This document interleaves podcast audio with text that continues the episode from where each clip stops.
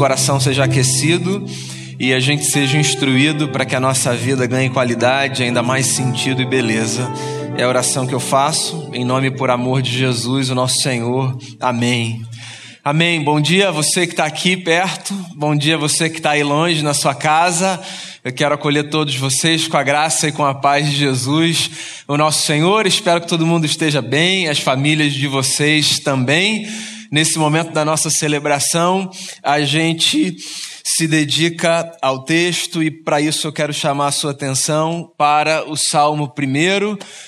Vamos ao texto. Salmo 1 diz assim: Como é feliz aquele que não segue o conselho dos ímpios e não imita a conduta dos pecadores, nem se assenta na roda dos zombadores ao contrário, sua satisfação está na lei do Senhor e nessa lei medita dia e noite. É como árvore plantada à beira de águas correntes, dá fruto no tempo certo, e suas folhas não murcham, tudo o que ele faz prospera. Não é o caso dos ímpios, são como palha que o vento leva. Por isso os ímpios não resistirão no julgamento, nem os pecadores na comunidade dos justos. Pois o Senhor aprova o caminho dos justos, mas o caminho dos ímpios leva à destruição. Essa é a palavra do Senhor. Para você que está aqui hoje pela primeira vez ou não tem acompanhado os nossos últimos encontros, essa é a terceira semana que a gente se debruça sobre um tema geral, que é o tema da sabedoria. A gente está no meio de uma série de reflexões que eu resolvi chamar de A Casa da Sabedoria.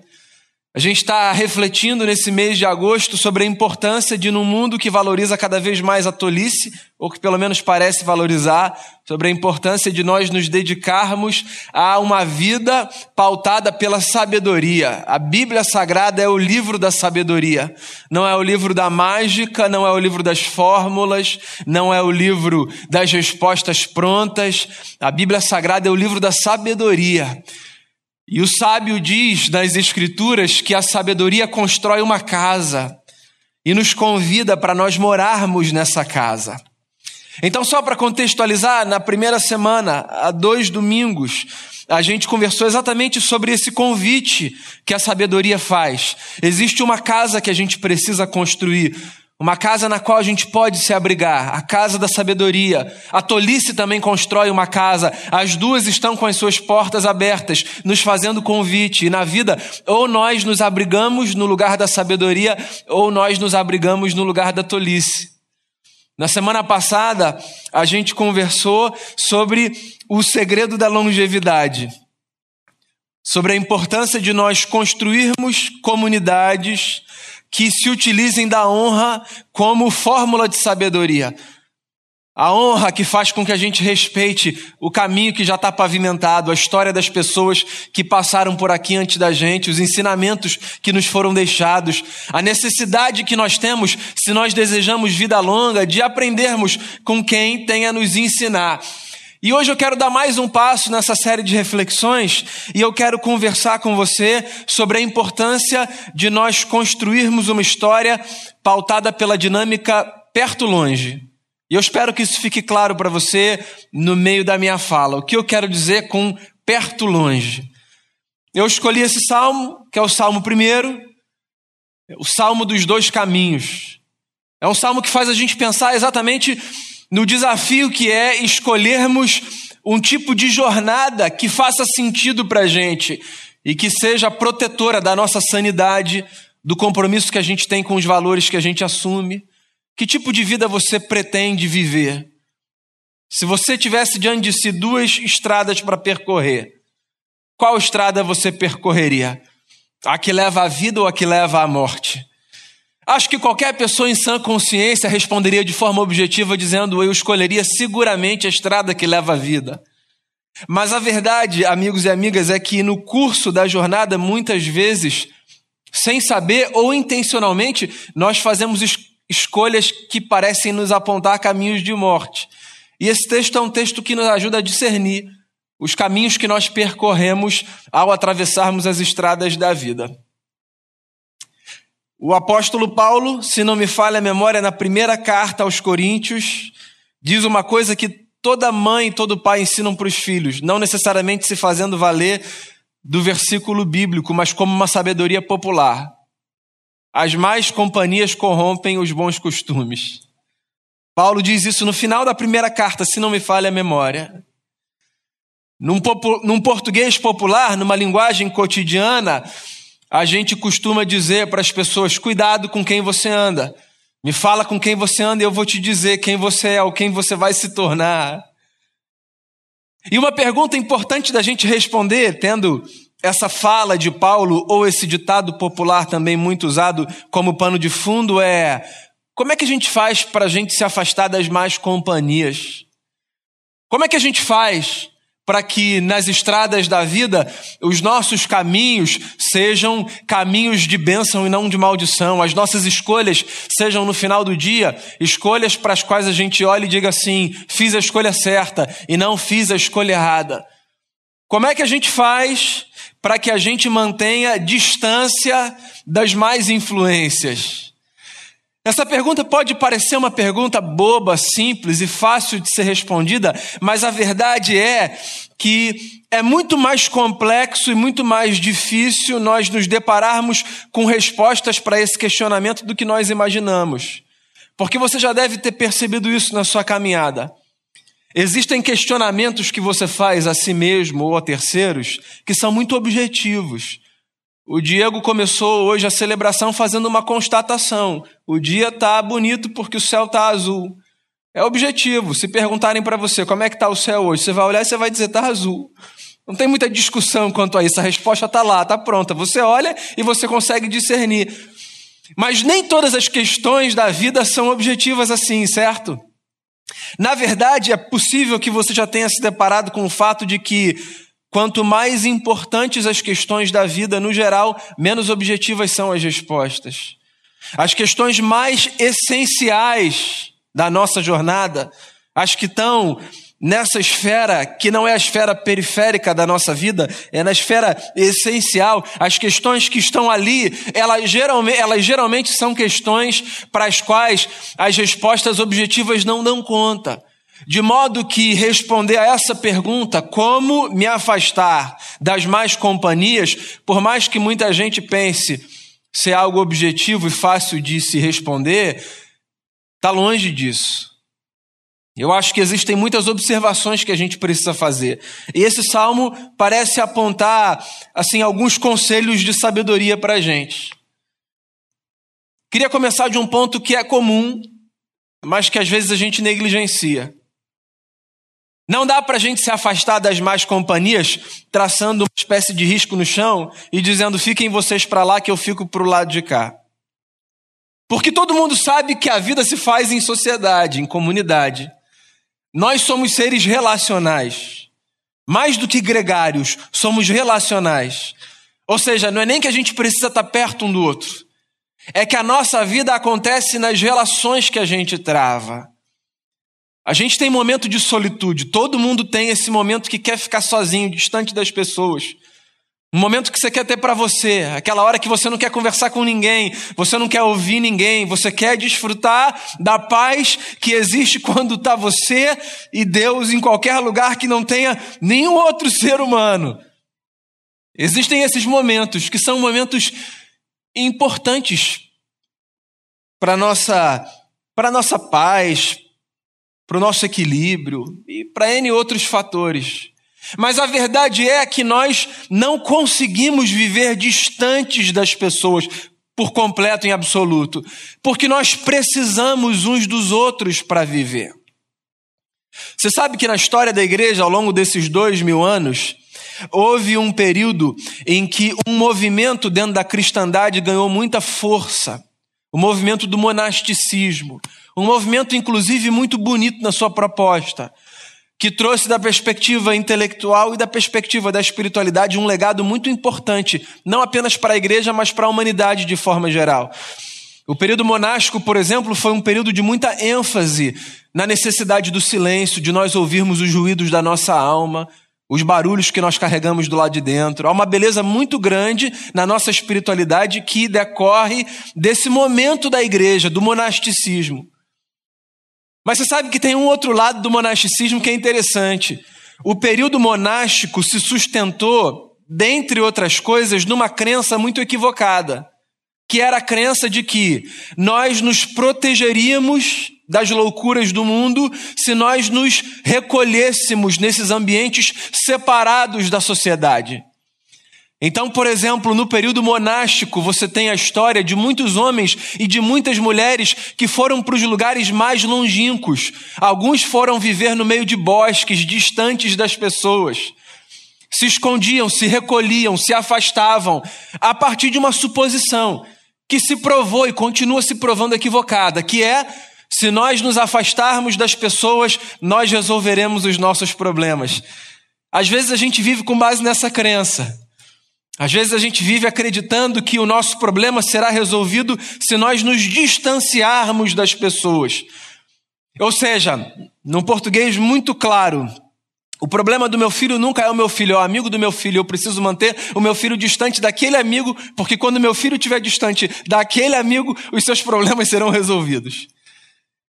E o meu problema no casamento, na verdade, não é um problema que está do lado de cá, é um problema sempre que está do lado de lá, de modo que se ela resolver do lado de lá, porque como disse Jean Paul Sartre, o inferno são os outros, então os meus problemas serão resolvidos. E o problema do meu trabalho, na verdade, nunca está do lado de cada mesa que eu sento, sempre está do lado de lá da mesa que eu sento. De modo que é muito simples resolver o problema da minha empresa. Basta que eu desligue, ou que eu consiga que sejam desligadas as pessoas que estão do lado de lá, porque quem está do lado de cá está bem. O negócio é eu me distanciar do problema que sempre está distante de mim. É engraçado, essa filosofia religiosa, monástica, ela permeia a nossa vida muito mais do que a gente imagina. A ideia de que se nós nos distanciarmos, se nós nos afastarmos, se nós nos separarmos, nós resolveremos os nossos conflitos. As más companhias das quais nós queremos distância estão sempre nesse lugar fácil de cortei ligação, resolvi esse problema. Essa teoria pode parecer funcional, mas a gente não precisa refletir muito para saber que na prática a história é outra coisa, certo? Porque quantas vezes nós achamos que nós resolveríamos os nossos problemas, ou os problemas daqueles que nós amamos e que estavam, estão debaixo da nossa ingerência, afastando a nós mesmos ou essas pessoas de terceiros, e nós nos damos conta ou nos demos conta de que o problema continuava ali. Quantas vezes, né? Porque o inferno não são os outros. Porque o problema não está sempre do lado de fora. Porque me proteger nesse mundo mal e manter a minha vida com Deus não significa me afastar da sociedade. É engraçado, às vezes a igreja fomenta um tipo de espiritualidade que faz as pessoas acreditarem que a solução para os problemas delas está em elas viverem nessa bolha chamada comunidade de fé. Então, por exemplo, há igrejas que funcionam muito a partir dessa lógica, sabe? Venha para cá todos os dias, venha no domingo, venha na segunda, venha na terça, venha na quarta, venha na quinta, venha na sexta, venha no sábado também. Passe o máximo de tempo aqui dentro, vem para cá, vem se proteger. O mundo é muito assustador, o mundo é muito perigoso. Cuidado, cuidado, cuidado. E aí você vive numa bolha e você não resolve os seus problemas porque essa bolha não dá conta da totalidade da nossa existência. A nossa vida acontece lá fora. Esse aqui é o domingo, daqui a pouco vai acabar isso aqui. E os outros seis dias? A gente vai mesmo se afastar, a gente vai se trancar aqui, a gente vai viver num gueto, a gente vai cultivar um vocabulário que é só nosso, costumes que são só nossos. A gente vai cortar relação mesmo com as pessoas que não partilham da nossa fé. Em nome de quê? Para quê? E qual o benefício que a gente adquire dessa escolha? Pois é, às vezes a gente acha que a gente se afasta das más companhias, cortando relações, mas a vida, amigos e amigas, ela acontece em sociedade. E eu cresço na vida não quando eu me cerco de iguais, eu cresço na vida, inclusive, quando eu me relaciono com pessoas que são absolutamente diferentes de mim, nos seus valores, nas suas crenças, nas suas histórias familiares, no contexto social em que elas vivem, nas suas trajetórias. Existe uma sabedoria, diz a Bíblia, que emerge na multidão de conselhos. Multidão de conselhos é símbolo de representação de vozes diferentes que se oferecem. Você sabe que existe uma outra leitura muito equivocada que a gente faz, né? Um, a leitura de que a gente pode romper porque a gente dá conta de viver no nosso grupo. E outra leitura equivocada, eu meio que tangenciei aqui também na minha fala, é a leitura de acharmos que o problema sempre está fora de nós. Sempre. E aí eu sou incapaz de olhar para má companhia enquanto essa, essa outra versão de mim mesmo. Porque olha só, quando a gente pensa em companhia, necessariamente a gente pensa nos outros dos quais nós nos servimos na construção da nossa vida e com, com os quais nós nos relacionamos e caminhamos. Eles são a minha companhia. Então, quase que automaticamente, quando eu tento responder a pergunta, quais são as más companhias das quais eu preciso me afastar, eu olho para esses outros. E não me dou conta, por exemplo, de que às vezes, por mais estranho que isso possa soar numa frase, eu sou uma péssima companhia para terceiros e para mim mesmo. Sabe aquele negócio de tenta pensar na perspectiva de existem versões nossas dentro de nós. Se você quiser usar uma linguagem religiosa para isso, você pode pensar, por exemplo, no que Paulo escreve para a comunidade da Galácia, quando ele fala sobre essa luta que há dentro de nós entre a carne e o espírito, e sobre como a gente não deve alimentar a carne e alimentar em contrapartida o espírito, porque as obras da carne são de destruição Paulo ali está usando uma terminologia religiosa para falar de um problema que todo mundo conhece, que é nós temos versões dentro da gente. Nós temos versões que se aproximam do melhor que a gente pode viver e nós temos versões que se aproximam do pior que a gente pode viver. E o nosso desafio não está apenas em identificarmos quais são os problemas fora da gente, para nos afastarmos desses problemas. O nosso desafio também está em identificarmos quais são os monstros que nos habitam. os problemas que nós carregamos lá dentro e que fazem com que a nossa pior versão ganhe força e apareça, emerja na superfície da nossa existência. O problema não está sempre fora da gente. O problema também está dentro da gente. E mais uma coisa, para complicar ainda mais o cenário. Nem todo problema que está fora da gente é um problema que a gente consegue resolver é cortando relação, distanciando as pessoas, certo? Porque olha só, existem alguns cenários que são fáceis. Eu posso olhar e dizer assim para os meus filhos: Ó, oh, eu não quero vocês com aqueles meninos. Não quero, não quero. Eu não acho que são boas companhias para vocês. Ah. Então, olha só. Tudo bem vocês brincarem com eles na quadra jogar um futebol, não tem problema não. Mas eu não quero vocês na casa deles, eu não quero vocês trazendo eles aqui para casa. Eu posso colocar um limite, certo? De algumas relações a gente consegue fazer isso, a gente consegue não caminhar mais com alguns amigos que nos frustram. A gente consegue não se encontrar mais com algumas pessoas que nos fazem mal. A gente consegue fazer algumas escolhas. E é bom que nós as façamos. Mas a gente não consegue afastar da gente todas as relações que às vezes nós consideramos nocivas. Não conseguimos. Porque há relações que são profundas demais, há cortes que a gente não consegue fazer. O que significa dizer que muitas vezes a gente vai ter que aprender a conviver com relacionamentos que podem ser problemáticos sem que eles nos afetem da maneira como eles podem nos afetar, mas não devem nos afetar. Então esse salmo é um salmo que responde a essas questões. Eu vou ler aqui de novo o verso 1, que é um verso muito bacana, é um verso cantado, na verdade. As poesias de Israel eram poesias para serem cantadas. O salmista diz assim: Como é feliz, como é abençoada a pessoa que não segue o conselho dos ímpios, não imita a conduta dos pecadores, nem se assenta na roda dos zombadores. Eu não sei se você percebe, mas aqui no texto existe uma progressão de movimentos. Ele começa dizendo: aquele que não segue, e aí, depois de ser apenas alguém que segue, ele diz aquele que imita, ou seja, ele não está só seguindo, ele está reproduzindo. E aí ele dá mais um passo, ele diz assim: aquele que não se assenta. Porque na vida é assim, para o bem ou para o mal, nas influências que a gente tem, nos caminhos que a gente percorre. A gente começa observando, seguindo, para o bem ou para o mal. Depois a gente passa a imitar, sem necessariamente parar e permanecer ali. Depois a gente faz daquela roda a nossa roda, aquele ambiente a nossa casa, para o bem ou para o mal.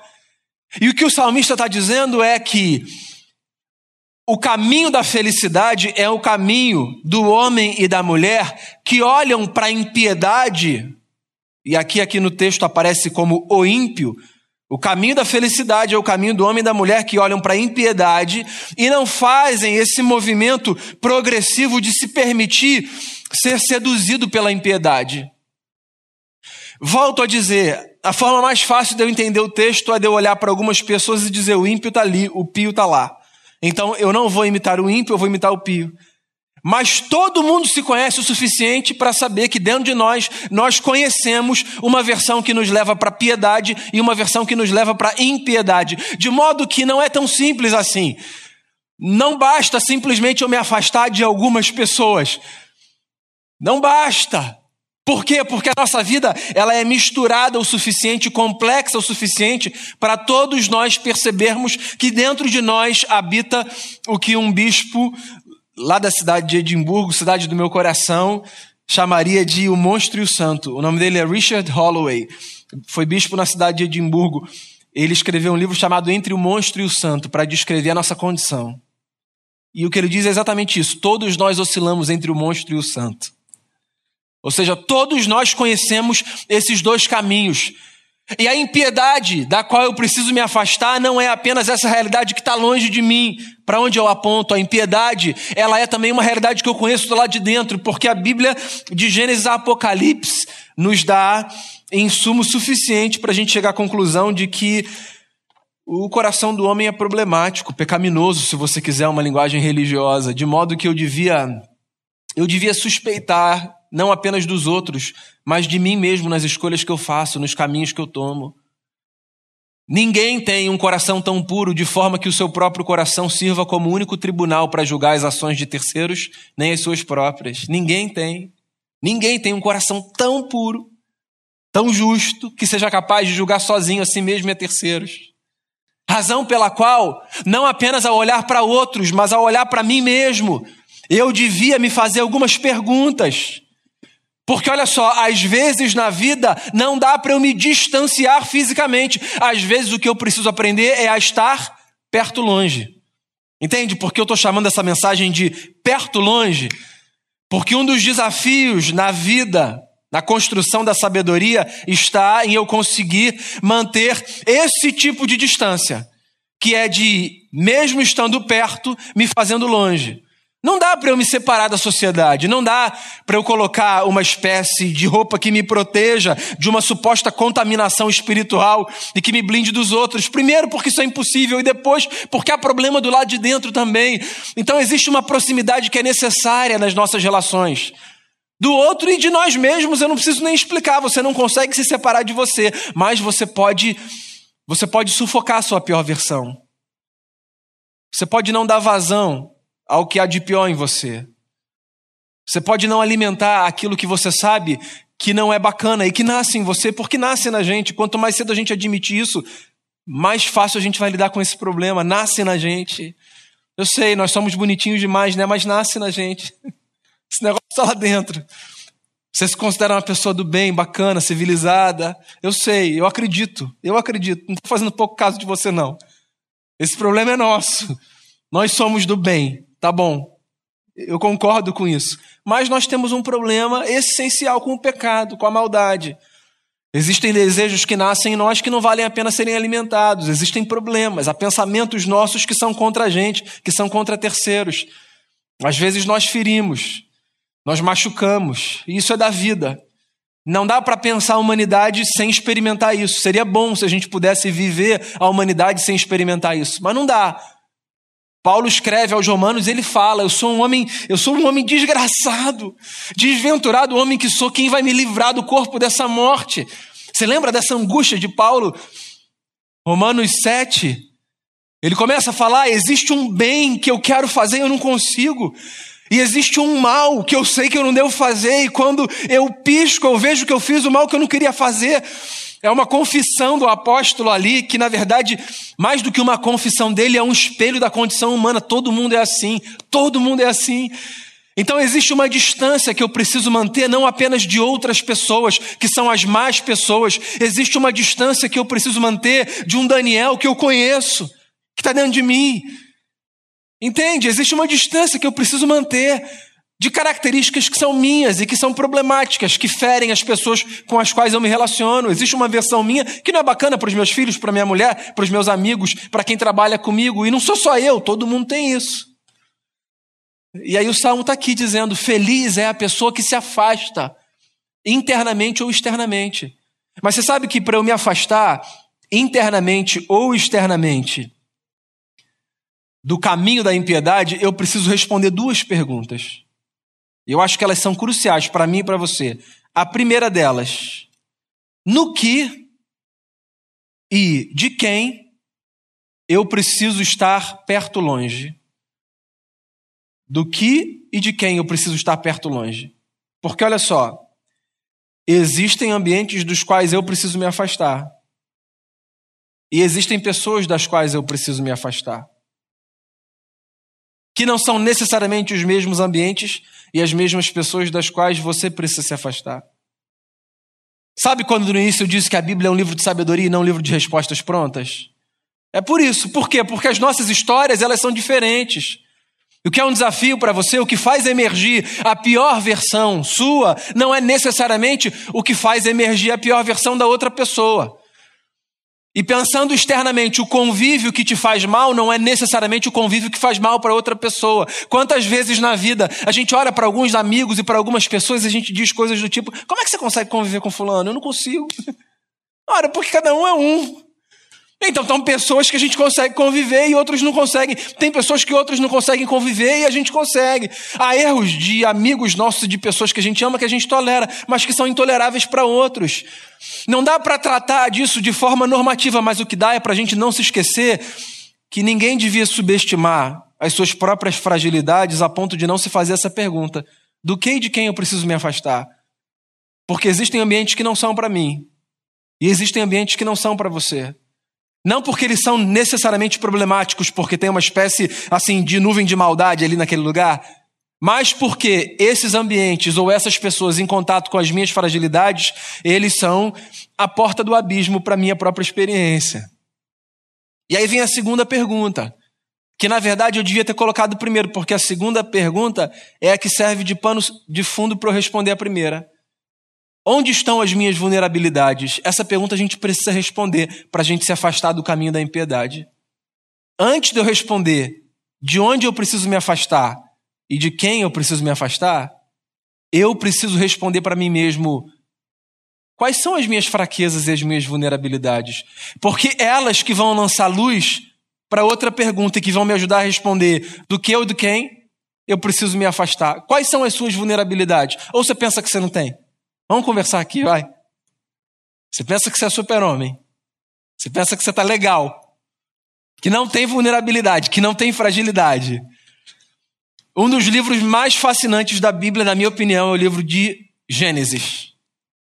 E muito menos pelo relato da criação, por mais lindo que esse relato seja na poesia da criação, muito menos pelo da criação e muito mais pelo fato de que no Gênesis a gente tem um compilado de histórias de famílias que são para a gente as famílias inspiradoras, certo? A família dos patriarcas. Você tem ali Abraão, Isaac, Jacó, você tem a história de José. Então, tem, tem ali uma, uma árvore genealógica que a gente olha com os olhos brilhando, a gente que é da fé. Não obstante, é uma família profundamente disfuncional profundamente disfuncional. Olha, se você tem crise com a sua família, dá uma lida em Gênesis que talvez faça bem para você, dá um respiro até. Porque a disfuncionalidade atrás de disfuncionalidade. Quanto problema! E quanta gente esquisita! E quanta inspiração! Você sabe por quê? Porque pessoas perfeitas não nos inspiram. Pessoas perfeitas não nos inspiram. Pessoas perfeitas, na verdade, despertam na gente uma, uma certa desconfiança. Você olha e você diz assim, ó, no fundo, para uma pessoa perfeita, você olha e você diz assim, ah, será? Ah. Quem não te conhece que te compre, querido. Você não precisa conhecer a fundo uma pessoa para saber que se ela pretende uma suposta perfeição, ela está escondendo o jogo. Tudo bem, é direito dela esconder o jogo. A gente não abre tudo para todo mundo mesmo. Mas a gente pode ser, ao menos, honesto para assumir que faz parte da nossa humanidade lidar com as nossas vulnerabilidades. A gente tem falha, a gente tem problema. Então existem coisas que são um problema para mim, que não necessariamente são um problema para você, e existem coisas que são um problema para mim e para você, e existem outras que são para você e não são para mim. E a gente não está aqui para disputar qual problema é maior do que o outro, ou menor do que o outro. A gente está aqui para olhar para o livro da sabedoria e dizer, bem, se existem problemas, se existem problemas que eu enfrento, quanto mais cedo eu admitir esses problemas e reconhecer esses problemas, mais cedo também a minha vida vai dar uma guinada e eu vou seguir o caminho da justiça e não o caminho da impiedade. Eu quero lembrar você, e eu estou me encaminhando para o final da minha reflexão, de uma história lindíssima que está no livro de Gênesis, que é a história de Jacó. Jacó, para você que não conhece, foi esse sujeito sui generis que uh, nasceu agarrado ao calcanhar do seu irmão. Havia dois na barriga e o texto diz que um sai agarrado no calcanhar do outro. Que muito mais do que uma descrição de parto é um símbolo. Agarrado no calcanhar é o sujeito que fez a mesma coisa que na narrativa de Gênesis 3, Deus disse no tribunal que a serpente faria no descendente da mulher. Para você que não está ambientado no cenário religioso do Gênesis, quando tem a queda lá em Gênesis 3, Deus monta um tribunal e ele pune a serpente, pune o homem, pune a mulher. E ele diz para a serpente assim: Olha, o seu descendente vai agarrar o descendente da mulher pelo calcanhar, mas o descendente da mulher vai esmagar a cabeça do teu descendente. É uma, uma, uma forma metafórica de dizer assim: a humanidade sempre estará em conflito com a maldade sempre estará em conflito. Então, a serpente, que ali é uma personificação da maldade, ela é a que agarra um humano pelo calcanhar. O calcanhar é esse lugar da vulnerabilidade. Ó, a serpente pode te agarrar pelo calcanhar. E aí Jacó é o menino que nasce agarrando no calcanhar do irmão. Jacó é esse que nasce representando o que a serpente faz. E o nome dele é muito sugestivo, porque Jacó significa usurpador. E eu quero encurtar uma história que é longa, porque ele passa a vida tentando seu irmão. A vida tentando seu irmão. Até o dia em que, depois de fazer um monte de coisa errada, tentando seu irmão, fugindo do irmão, porque tem isso, né? Quando você tenta roubar o que é do outro, em algum momento você passa a ser fugitivo, porque esse negócio se volta contra você. Num determinado momento, numa experiência mística, ele luta com um anjo que é uma representação de Deus. Lembra dessa história? E nessa luta com o anjo, ele diz assim para o anjo: Eu não vou deixar você embora se você não me der a minha bênção, se você não me abençoar. E aí o anjo faz uma pergunta. Não sei se você lembra disso no texto. Qual é o seu nome? E pela primeira vez ele diz assim: ó, Eu sou o Jacó. Ele assume: eu sou um usurpador. Essa é, eu sou o que agarra os outros pelo calcanhar. Sabe o que acontece em ato contínuo? Quando ele assume eu sou Jacó, ele é rebatizado para Israel que é quem luta com Deus e prevalece. Olha só que coisa interessante.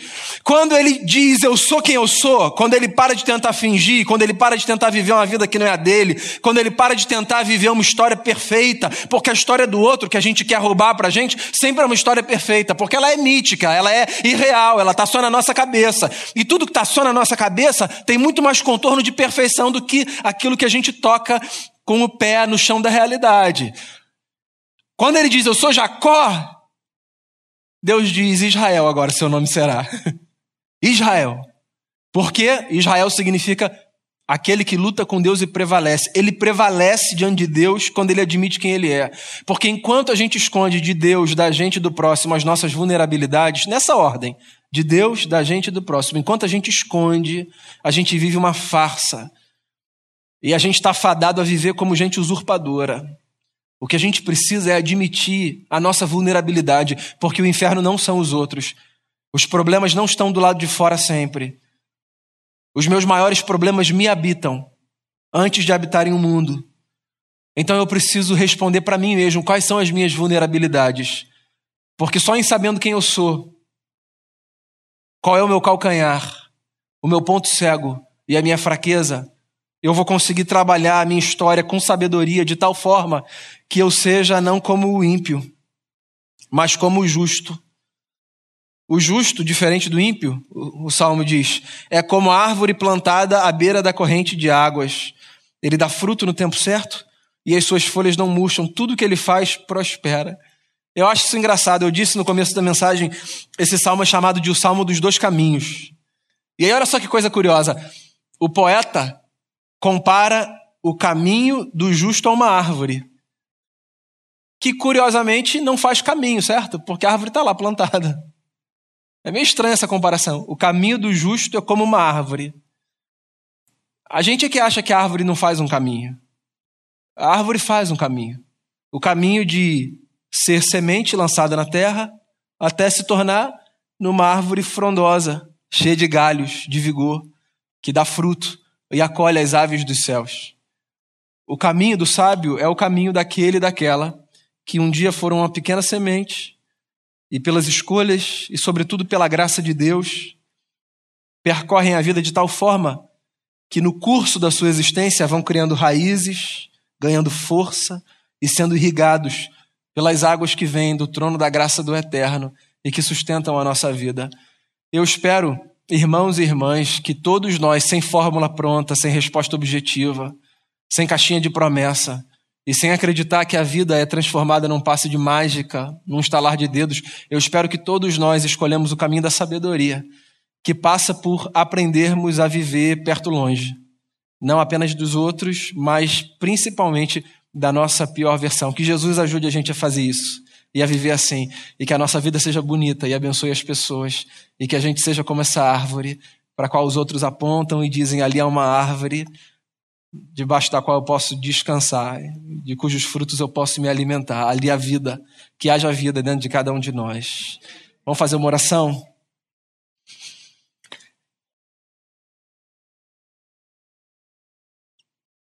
Jesus, nos dê sabedoria. Quero reforçar o que a tua palavra nos diz. O Senhor dá sabedoria sem medida para aquele e para aquela que pedem. Então, nos dê sabedoria na vida.